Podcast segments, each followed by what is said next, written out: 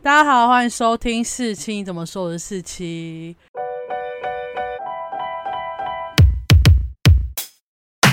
今天要来讲的呢，是一个 Netflix 上最近很红的纪录片，叫做《听的大片图》。然后呢，我看完的时候就想知道这些被害者的钱到底拿不拿回来。但是我觉得用我的小脑袋是想不出来拿不拿回来这件事，所以我找了另外一个跟我比起来更有法律背景的人，并没有。来陪我聊这件事情。那我们欢迎 Lauren。耶，那《听的大片图》是一部纪录片，然后他就在讲一个男主角叫做 Simon，他就是一个自称自己是钻石王子的以色列人，然后在 Tinder 上面跟很多女生约会之后呢，他就会开始借钱。那他手段就是他跟这个 A 女交往的时候，他可能会用 B 女的卡来支付；跟 B 女交往的时候，可能会用 C 女的卡来支付，就有点像庞氏骗局这样。虽然会同时就是交往很多女生，但其实你看到后来，你就会知道他的手段不只是交往了，有些也只是很基本的朋友关系。他会先营造出自己是很有钱的人。例如，第一次跟你在 Tinder 上讲完话，就问你说：“哎，你要不要来我住的饭店？”然后住的饭店就会是当地很有名的五星级饭店，这样。或者跟你说：“哎，我隔两天要去哪个国家，然后看一下我的钻石，然后你要不要跟我一起去？马上帮你刷了机票。”然后这些东西让你建立起哇，他好有钱哦。之后他可能会跟你交往，但因为第二个女生她就是也没有跟他交往。就朋友啊，就朋友，反正就是让你相信你可以把钱借给他那种状态，就给他有基本的信任。然后这时候他就会跟你说：“我的保镖被打了。”然后就给你传了一个他保镖。没有，他前面还会营造一个状况，就是说他这个产业多危险哦，他会随时被敌人追杀。对他就会先给你建立一个概念，就是我的工作很危险，然后我经常要。到处飞，然后会有一些我的，就会有些我的敌人会一直想要试图抓到我，然后想要伤害我，反正就是会想要会想要。其实他这段也是在合理化他随时都不在同一个国家的状态。对啊，反正他就是弄了，他就是从一开始就会把他要的一些世界观都架构好。对对对对。后来就会发现，他连影片都已经准备好了。对对对，就他影片，他后来就是因为他就好像找了三四个女生来吧，就发现他的那些影片什么都都是同一个。就例如他保镖被打爆啊 的流血的照片，全部都同。对对对，然后后来他就跟你说，因为我被追杀，所以我没办法用信用卡约会追踪追踪到，所以他就会跟你借钱，然后就会叫你把就是现金给他。嗯，然后你没有钱的话，他就会说，爸，你把你的信用卡给我。嗯，我用你的卡去刷，嗯，然后就这样一直借，一直借，一直借，一直借，就你会叫他还钱嘛？通常你都会叫他还钱，然后他就会跟你说，哦，我什么时候就拿多少钱给你，然后他就会给你一张他已经汇了多少钱的单据，嗯，可是你一直没收到那笔钱，嗯，可是在那途中你还是会一直借钱给他，然后他就会一直汇钱给你的单据都有，然后他就一直说啊，我会再打电话给我的银行。嗯，看为什么钱没有汇到，嗯，但其实就是根本没有汇，那就是假造的，嗯，然后甚至他有一招，我觉得超屌，他会把你聘入他的公司。啊。哦，就是因为信用卡是会有额度限制的，不是？就因为它里面有一个女生，就是她一直帮他借啊，然后信用银行就是会，他会审查你有没有那个能力啊，还那个钱。对啊，所以银行就发现说他已经，而且因为后来那个女生就是她是跟他在一起，对，然后他就一直为了他，他也去借贷，就他不止他不止给现金，也不止给信用卡，对，他还帮他用他用他自己的名字去帮他借钱，然后去跟很多银行借钱。然后通常你借钱的话，会提供你一些证明，就是你的财产证明，对财力。那你如果是例如打零工，或是我这种低收入的人，就会没办法借到很高额的贷款。嗯，就所以他就会把你聘入他的公司，然后他会帮你输入你的薪资，可能是九万美或九万他那时候说他他给他一个月九万美。对，那你这样就有机会借到更高的，因为你一个月有九万美，他大概借给你十二万、二十万都不是个什么问题嘛。然后就这样方法让你一直借钱给他，借钱给他，然后看你什么时候会醒来。对，看你什么时候会醒。反正你醒来之后，他就再去找下一个。他就会更小灯 s 哦，对，他就可以说：“你现在是跟我作作对吗？”我一定会让你知道什么。但是，而且，但我觉得他蛮猛的，是他，他反正他就是人家不管怎么讲，他说他已经知道，他就是死不承认。对，他死不承认，他就是人家说什么，就是后来有一个女生是他已经发现。就是他已经跟记者什么都联络上，就他已经知道自己是被骗的人。就那个第二个女生，我知道哦，因为他后来有一个女生就去找记者去调查这件事情，然后记者就开始，因为他的活动范围是欧洲整个区块，嗯，所以要找他，你要先确认他是谁，然后怎样去以色列找他到底。确切的名字叫什么，因为这个 Simon 的名字也是假的，他换了两三个名字。没有是真的，他改名啊，那是他的名字，OK，但他有很多个护照啊。那就是假护照。可是他现在的名字叫 Simon 啊，那时候的名字叫好好吧改名，。好，然后就是有各种方式去确认，然后后来也找到一样遭遇的人。嗯，然后第二个女生就是在她发现他确认完，因为她就是唯一一个不是女朋朋友她比较理智一点吧，我觉得也比较有钱呐、然后他就打电话很冷静的要问她事情，结果她就一直说当然是假的、啊，或什么什么之类的。他就说那个是我的，就是我的对手，想要就是反正就是想要攻击她的一所有事情都会怪在他对手身上。他就是说 my enemy 怎样怎样怎样。对对对对，然后我就 OK，反正他就一直不承认，但你也要不回他的钱，因为你钱就已经给他了。没有，后来那个第一个女生就是是他女朋友，然后就跟他说你一直没有汇进来，他要跟他要钱，然后那男生就直接他 就直接耍赖，他就说我就是已经汇啦，那就是你的问题啊什么的，没有，他那时候耍赖。接近那个精神分裂，他就会说：“我就是会你班想怎样？”然后又说：“哦，宝贝怎么样？”就他的每一段语音都差很多，就整个人格我不知道在干嘛，很好笑。后来他们记者把这整段，就这两个女生，第一个女生跟第二个女生的遭遇写起来之后，把它抛到哪个国家的最大报，然后就挪威吧，挪威的最大报对对对是最大报。其他国家就跟进报道嘛。嗯，结果就有一个女生，她就在划手机的时候看到，哎、我男朋友的脸怎么在上面啊？而且因为他们那时候做很耸动，他们还是做那种滑动式的报道，对对对。然后上面就写着就是那个她男朋友的照片，然后就写听着大片图。对对对，然后他就说啊，然后重点是那个女生在看到这个报道封面的时候，她正要搭飞机去找那个男生，，对，但是她又要搭飞机，所以她就说她先关飞行模式，她先把那个报道下载下来，嗯，然后她在飞机上看，她在飞机上看的时候就觉得什么在听得上认识的，什么？五星级饭店，什么飞机，就对对照他的遭遇，然后就是他有看到，因为他们下面有各种照片呐、影片呐、就是对照他的 WhatsApp，然后发现哇，一样的影片，嗯。哇，他讲的话都一样哎、嗯。因为他借钱给他的时候，他其实也在帮别人买机票，嗯所以他就发现哎、名字居然是一样的。嗯，就很荒唐啊！就是你要帮你男朋友买机票之外，还要帮他的保镖跟其他女儿买机票，嗯这真的就是很荒唐。然后他下飞机之后就马上跟他联络，嗯然后他这样子就是矢口否认啊，嗯然后他也不能怎么样嘛，因为钱都借出去了。故事就大概这样，然后最后就告诉你说，这个 Simon 他现在呢，他有被抓，可是他被抓的原因不是因为诈骗，他被抓的原因只是因为他伪造护照，嗯所以他就是不会被关太久，他又被放出来。所以现在 right now Simon 在以色列就是一个自由的人，每天开着他诈骗其他女生来的钱，坐私人飞机，买名牌包包，嗯跟一个以色列的名模交往。嗯但其他女生呢，那些受害者还在继续还他们借的那些钱。纪录片大概就是这样。我觉得这纪录片拍的很好，不会让你觉得有纪录片的感觉，他好像在讲一部电影，因为他们在讲故事的感觉。因为他有补一些镜头啦。哦而且因为他们那个动画也做的蛮像的，就是 WhatsApp 的动画啊，或什么之类的。哦然后我觉得他就是不会讲的很无聊，他就是惊心动魄的感觉。嗯，反正我自己觉得蛮好看的，大家如果无聊的话可以看一看。嗯，但也不代表你看完不会被骗。对啊，没有，你就是心心甘情愿，不然要怎样？对，爱到卡惨死。我也大我也觉得就是因为大家觉得自己就是那个最 special 的女人，所以就会可你会相信吗？我自己是不会我是相信真的没有没有，相信这欸有一个重点就是我就是存款那么多钱，我不会想要借给别人啊。哦，对我也不会借。我觉得但是我觉得这样讲到不准，你觉得那个女生？哦，对 她如果在发生这件事情之前，她会相信自己会把自己的存款掏空借给一个莫名其妙的钻石大亨吗？应该不会。这样，如果你借给男朋友，我觉得比较可以接受。但第二个女生，我真的是不懂，为什么你会想把钱？可是我觉得有可，能是因为她，因为她都跟那个男人出去玩，都她买单的啊、而且因为那个女生经济独立，然后算是一个比较有钱的人，说不定她认为这是一个人脉，哦，所以就借钱给他没关系。哦，有可能有可能，我觉得是这样。但是第一个女生是比较扯的就是她去帮他借贷啦。嗯。我觉得你钱给完了就 let's all，可是因为第一个女生她刚刚是男女朋友的关系啊，没有不行哎、我就是身上一定要留点钱的人哎、但第二个女生就比较好，她就是骗完她的积蓄，她也赚了那么多年，然后就被骗。那那个是她买房子的头期款、欸。哦天哪，哎、我没办法接受。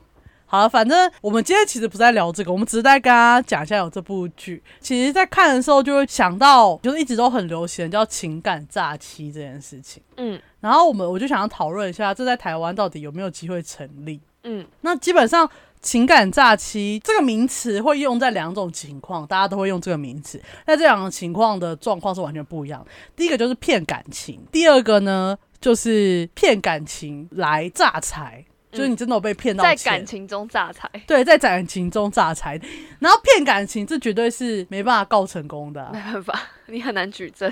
对，因为诈欺罪它管理的是那个金财产钱跟财产，他是被编在财产法益。基本上诈欺罪就是在保护财产法益，所以呢，如果你造成他人的财产损失，用诈术，你才有机会去告。但是你的感情就是没办法衡量，没有人知道你 感情值多少钱，无价吗？这是什么烂 就没办法、啊，这种价值判断的所以就是没有救。啊，有人会说，那我就是被骗感情，我可不可以请求他的精神赔偿？嗯哼，但基本上，因为你请求精神赔偿需要重大人格权的损害，嗯，例如你的身体、你的健康、隐私、名誉受到损害，嗯你才有机会去请求精神赔偿。就是因为这个地这个地方，就是因为它太抽象了，所以他就要规定你一定要重大。可是，若心灵受伤到他精神出问题，这 是可以请求吗？好像也没有没有，我觉得要么就是你就是你要很具体，比如说我因为好呃，我们之前上课举的例子就是，比如说今天我的狗可能被它弄死了。然后，可是你没有办法单纯就这去请求赔偿，因为狗就是物品，你只能顶多都是毁损。那如果你硬要的话，你可能就是比如说，哦，因为这只狗可能从我小时候陪我到长大，然后它跟我有很深的情感连接，然后它死掉之后，我每天夜不能寐，然后没有办法工作，我生产生产能力降低，然后我嗯得了忧郁症，我有精神嗯疾病，然后每天去每天去看病，那个单据可能可以让你请求，可是你没有办法单纯说它死了我很难过。好，那我们骗感情这件事情就到这里，就是它就是一个不会被告成功的东西，嗯，那你也没办法精神赔偿，嗯，所以在感情中还是保有一点自我比较好。好，这是随便讲讲，因为真的在感情中很难达成很多事情。那第二个层面就是用感情来诈财，嗯，这个东西就是要看。嗯，因为诈欺罪就是你要施用诈术，使人陷于错误，对在使人交付财产。对，然后使人陷于错误这件事情，基本上那个错误就要是你交易上的重要资讯。例如，我跟你说我要给你卖一台新车，但你最后给他是一个泡水的二手车，嗯，就是你的交易给他的资讯上是错误的。就是你主观上的认知跟事实上发生的事情不一样，就是你已经陷于错误了。对，但是因为在以前，如果因为一些原因，例如以结婚为前提，为对方做业绩这种东西，好像是被认定为是动机上的错误。它就是一个动机，它不是因为你买那个东西还是那个东西啊，那个你没有被骗，对你没有跟他说。心甘情愿为了对你没有跟他说我我这个是青花瓷，什么青花瓷，然后他最后给你一个砖块，没有，这就是很明显的资讯错误。可是你只是说啊，好好，我帮你做点人情，帮你买、那个没有，你就是你还是买了那个东西啊。嗯，那、你买的东西跟你知道的那个东西是一一样的的东西。所以你不要说，我只是因为想要帮他做业绩，因为我够爱他。你这个在访题上没有人会理你，嗯就是你最好是跟他说，我原本要跟他买什么，结果出来的东西不是我是要的，这才有机会成真。我要不管你内心是什么动机错误，你上法庭就不要讲这种话，不然没有必要，没有这样根本没有用啊！因为讲那句话就是在你对你这个诉讼一点帮助没有啊。但是你这个事实就可能就没有办法变成，因为你你连构成要件都没有达到，你可能对就根本就没有啊，办法。所以你就别讲了吧，你可以在私下抱怨讲。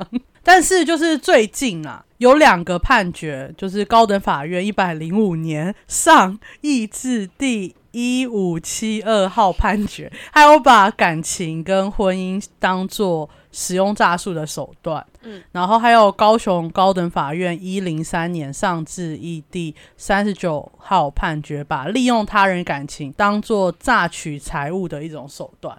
所以还是可以啦。嗯，所以简单，我刚刚说看状况，就是你可以高高看。如果欺骗他的感情，然后使他人交付财产或赠送物品，是有可能构成。所以我就说看状况，对对。但是如果他是假借交往的名义接近你，然后你们交往之后再拿一些假的投资案、假的房地产案叫你买，这个时候就是很明显是有的，因为他是假的。假的，所以如果在感情里面他叫你买东西是假的，这种事情才比较有可能成立。嗯，但是我们就回到听的大骗图里面，嗯，他骗他说他遭受到袭击，嗯，虽然这件事是假的，嗯，可可是你也是，我觉得这很难说，因为你也是出于一个哦，我是跟他在一起，所以我要把钱给他的状况。可是他提供他的资讯也是假的，这很难认定。我想一下，我一直觉得他好像在借贷，他没有没有有啊，可是我他骗我骗我说他遇到这个事情，可是那个事情是假的欸、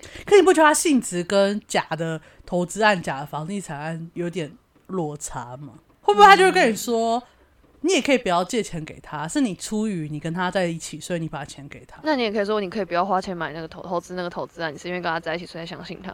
对，哎，好难哦。而 反且正就是我们没有一个标准答案，我因为你就我只跟你说有机会可以告成功，我不知道啊，反正就试试看啦。我是建议，反正每个东西可以告，你只会被被会不会被会不会成功对啊。然后我这边有找了三个，就是不同的例子，有成功的有两个，然后不成功是一个，他们都有一些些微的差别。嗯。就第一个就是台中的一个酒店小姐，她诈骗一个台商，嗯，她就是编造她要偿还父亲的房贷，还有她要开店这些理由，嗯。然后诈骗他两百万，嗯。然后最后有成功，被判了一年两个月，因为他是说他骗的真的是财，嗯，可是这真的很好举证，就是哦，我跟他最后真的父亲没有要还房贷啊，哎、我觉得说父亲要房贷这件事的性质，跟他骗他他受伤遭到追杀这件事比较像。嗯，应该吧。因为开美甲店这种东西好像又没有，那那他重点就是，如果那个女的真的去开美甲店，就告不成。可他那就是你理由不要讲，对啊，没有，你就把这数字讲大一点嘛，就是人家估价五十万，你就跟他喊一百啊，你就说因为我要我手头不够啊，这样就告不成啊。对啊，因为我真的跑去开店啊，只是我有剩余的钱，我当然拿来做别的事情不行哦。哦，生活骇客，然后第二个就是那个女生一样是透过交友软体认识了一个男生，嗯那个女生以债主追债还有脚受伤之类的理由，就是答应他只要汇款就愿意跟他发生性关系，小兰，他还不如我直接花钱去买那个，卖春太辛苦了吧？哦。他我看到这个案件很好笑，他就跟他说：“你叫春，我好像就给你五万块。” 然后第二时候，他就因为他会一步一步一步，对不对？然后第二步就是说我跟你发生性关系，我就给你多少钱。然后他们还约出去哦，结果还没有发生性关系。他把钱给那个女生了，但是那一天他们还是没有发生性关系，他们都已经约出去了哎。他可能想要心灵上面也有一点交流。然后他的判决是说有成立，他说以各种话术让告诉人以为遇到真爱，投注感情，再以虚假理由要求告诉人支付金钱或借款，所以其实会成功啊。因为我看到一个统计是说，虽然告感情诈欺的案件不多，但成罪率有八成。但是如果你上诉到高等法院的话，有一半的几率可能有翻转。嗯。但我觉得成罪率八成蛮高的吧，比我们之前，比我之前讲的那个诠释 性就高好多，真的高很多哎、再来讲一个就是没有成功的，嗯。但是有明显的落差，我觉得就是有一间婚顾公司，嗯。然后它有八十一个正妹弊端，很小啊，他被控假恋爱真吸金，然后他就是诈骗了一百七十名男性，因为他就在 你根本我觉得他们好惨哦。对你根本没有牵手也没有接吻的情况下，他就有签一个婚顾契约，对对对，然后最后法院就认定他虽然行销手法是违反善良风俗，但是因为那个契约有实际在运作，所以不构成诈欺。我好累，我这个男生好可怜哦。哎、我有看到那天有人在讨论听的大家骗图的时候，然后就说这男生不是每天都在被骗这种事情吗？为什么女生拍出来大家就会同情女生？谁谁哪有乱讲？我想说被骗的当然是每天都有，不分男女，好不好？不要这样开地人家可以图炮。没有人家可以搞成被拍成纪录片，那你不行哦。哦哦哦 好了，反正结论就是，如果你是被人家骗钱，然后他的是编一个理由让你借钱，除非你有办法证明他这个理由是捏造的，嗯，不然基本上你，我觉得你连告的机会所以如果他爸爸真的要还房贷的话，可能就告不准。那是不是该立马马立马上买买房？对啊，反正就是我们刚刚讲的，就是你有机会以一个名义去告，因因为其他就很多人在网络上靠腰的那些都是没办法告的，像什么精神赔偿都没办法告啊，嗯就，它完全不合理啊。那你说我被骗感情也不能告，你顶多就是你们之之间那个借贷关系啊。对啊，而且如果这里是如果那个女生她是赠与的话，那就有点麻烦。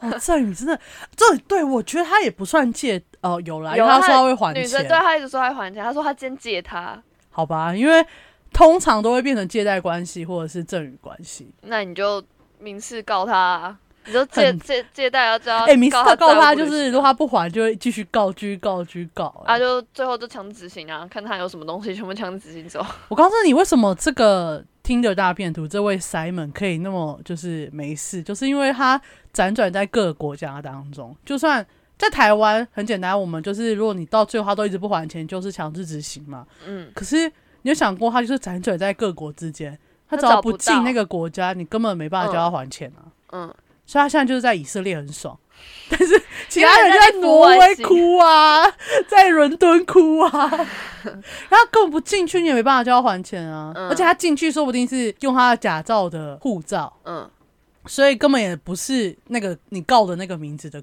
主体，所以你也没办法叫他还，除非你要再去告啊。等你告他就出国了，就是根本躲来躲去，躲来躲去啊。嗯，所以你找的那个人最好还是不是？什么？我说，所以你不要骗钱，不是我说你不要找一个国外的人 在一起不，要找我借钱，我很穷，好吗？对，不要相信什么美国医生，美国医生不会跟你借钱，好不好？钻石大妈，大妈、大婶、大伯们，不要再被骗了，真的是要不回来。可是钻石大亨绝对不会出现在听的，我觉得。我这他们为？什么要出现在听的？为什么？对啊我就问为什么？而且他们都有机会去那么多 party，要有那么多人，他干嘛在听的找女儿？对啊，是这样，听的女人会比 party 的好？我不知道，我也不知道。我不知道。好，反正这就是我看完《听的大便读》想要知道的事情。因为其实我一开始在没查这些资料之前，我一开始觉得他是完全要不回来，因为我觉得他连告的资格都没有。嗯，然后后来查了才发现，其实有啦，是可以，但是就是要看法官跟看你的律师，嗯还有你真的遇到的状况啊，不要跟人家签契约，不然他只要跟你讲了几个情话，说不定就有恋爱关系，就不能就是有实际运作。好啊，这就是我们看完《听的大变局》想要探讨的事情。蛮好看，你也可以跟我一样无脑看啊。就我那时候看完完全没想那么多，还问我说：“你不觉得那两说没有？”我就看完觉得哇，好酷、哦。